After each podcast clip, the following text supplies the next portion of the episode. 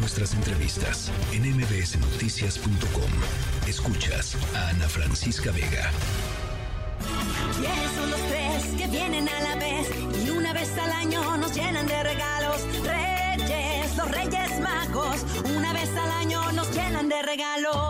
Estamos en la víspera del Día de Reyes y en este marco rescatistas, protectores de animales exhortan a los Reyes Magos a no incluir mascotas en sus entregas, pues la gran mayoría se tienen datos de que siguen pues terminan siendo animalitos en situación de calle, de abandono, pero si ya está totalmente tomada la decisión qué hacer. Vamos a platicar con el doctor José Octavio López Fernández, encargado del área de bienestar animal de la Agencia de Atención Animal de la Agatan de la Ciudad de México. Doctor José Octavio López, bienvenido, buenas tardes.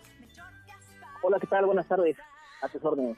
Pues para empezar, ya estamos en, el prácticamente a unas horas del Día de Reyes. Seguramente algunas peticiones en estas cartas que enviaron los menores, pues incluían eh, la entrega de, mascotas. ¿Qué hacer? Qué, recomendaciones les podemos dar a, los pequeñitos y por supuesto a las familias que recibirán un nuevo integrante en su familia? Eh, claro que sí.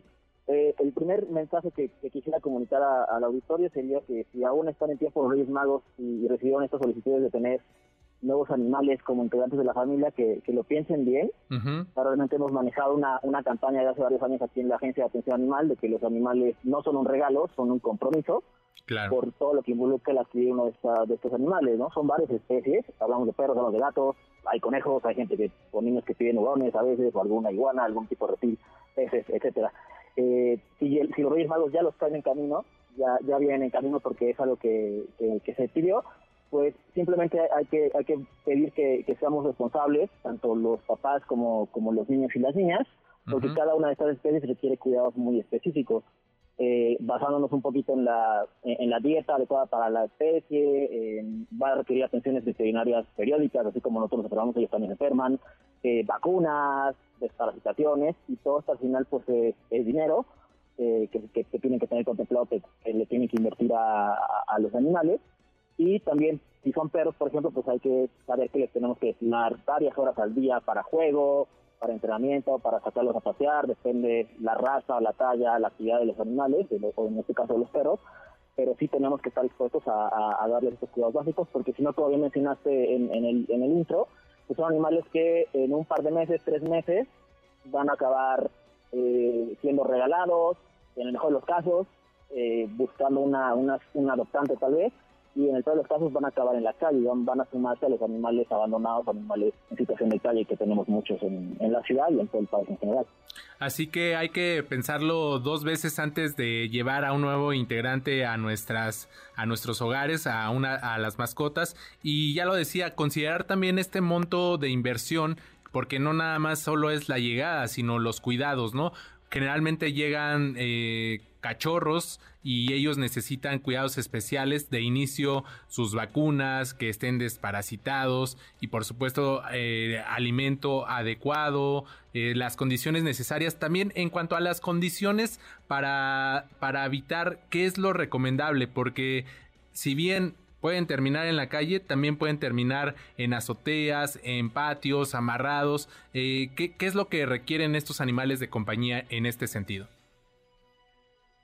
Eh, claro, sí requerimos darles un espacio adecuado a, la especie. Eh, sabemos que muchos de nosotros habitamos eh, en espacios pequeños, en departamentos, unidades habitacionales. Esto no necesariamente es un impedimento para un perro incluso de talla grande, pero sí requiere darle actividad. El primero sería como un lugar de resguardo para mantenerlo seguro de, de cambios climatológicos, como bien mencionaste. Si tienes un patio, pues tiene que tener una casa, por ejemplo, para resguardarse del... Si no va a entrar a la casa, pues tiene que tener su casa. Sí. Especial para que pueda resguardarse del sol, eh, de la lluvia, incluso del frío. Si es un animal interior, puede estar con nosotros, no hay problema, pero ahí sí, si es un animal grande o de buena actividad, pues tendríamos que tener el compromiso de sacarlo a pasear incluso varios veces al día para justamente cansarlo y que pues no provoque, eh, digamos que problemas en el interior por, por el exceso de energía que tiene, ¿no? Que salte, que destruya cosas y demás.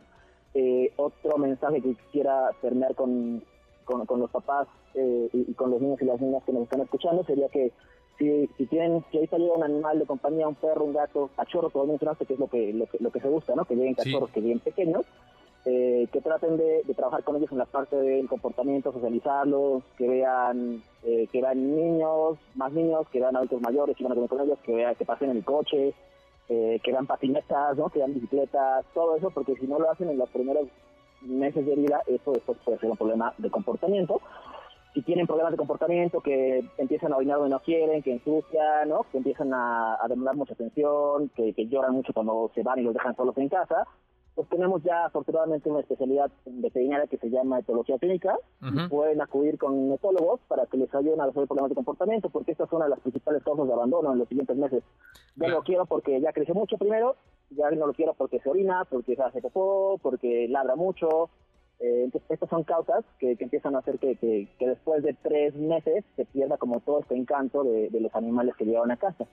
Y hay solución, justamente se puede trabajar de la mano de los veterinarios y los clínicos para resolver estos problemas y evitar con eso que el animal vaya a la calle o se busque eh, buscar otro lugar o darle una adopción. Doctor José Antonio Octavio, eh, ¿hay, ¿hay alguna algún lugar o un espacio de la agencia de atención animal donde las personas que estén interesadas en este tipo de comportamientos para que las mascotas vayan desarrollándose y se habitúen a las patinetas, bicicletas, etcétera, eh, puedan, puedan acudir, a dónde pueden, pueden ir las familias para ir educando en este sentido a sus animales de compañía. Pues tenemos eh, en, la Agencia de Atención Animal tenemos el, servicio de consulta de etología clínica. Si ya tienen algún problema de comportamiento aquí en la sociedad simplemente, podemos ofrecerles una consulta de etología clínica para, para asesoría. Eh, esa consulta la tenemos en el Hospital Veterinario de la Ciudad de México, que está ubicado en Iztapalapa. Los, nos pueden buscar en, redes, en nuestras páginas, para sacar una cita con nuestro etólogo y que les pueda asesorar. Es mejor que sea antes, y no a lo mejor también hay problema, pero si hay un problema, pues también con todo gusto los podemos atender ahí. Eh, no descartar si son animales chiquitos, como bien dijiste, eh, y como se sabe, eh, pues sí requieren tener un programa adecuado de desparasitación y vacunas para empezar a salir o para empezarlos a sacar. Entonces también ahí hay que checarlo con el médico veterinario de cabecera que tengamos para ver qué vacunas son las primeras que le debemos poner. Generalmente es una vacuna múltiple, la que conocemos como la PUPI, eh, con, con su refuerzo y también de que ya la vacuna de la rabia en su momento y desparasitación. Ya si tiene o empieza con este esquema de, de vacunación, pues sería bueno sacarlo ya a los diferentes, a lo mejor tal vez no soltarlo mucho, a lo mejor tenerlo en brazos un ratito, eh, para que no esté en contacto con el suelo, con las heces de los perros y demás, pero sí que vaya viendo estos ruidos, estos olores, estas personas nuevas, y se vaya habituando a todo esto en estos primeros meses. Claro pues importante las recomendaciones para los Reyes Magos, para las familias que en algún momento determinado pues eh, llegue una mascota como regalo de este día. Doctor José Octavio López Fernández, encargado del área de bienestar animal de la Agatan, le agradecemos estos minutos para MBS Noticias. Con mucho gusto, Hasta luego. MBS Noticias.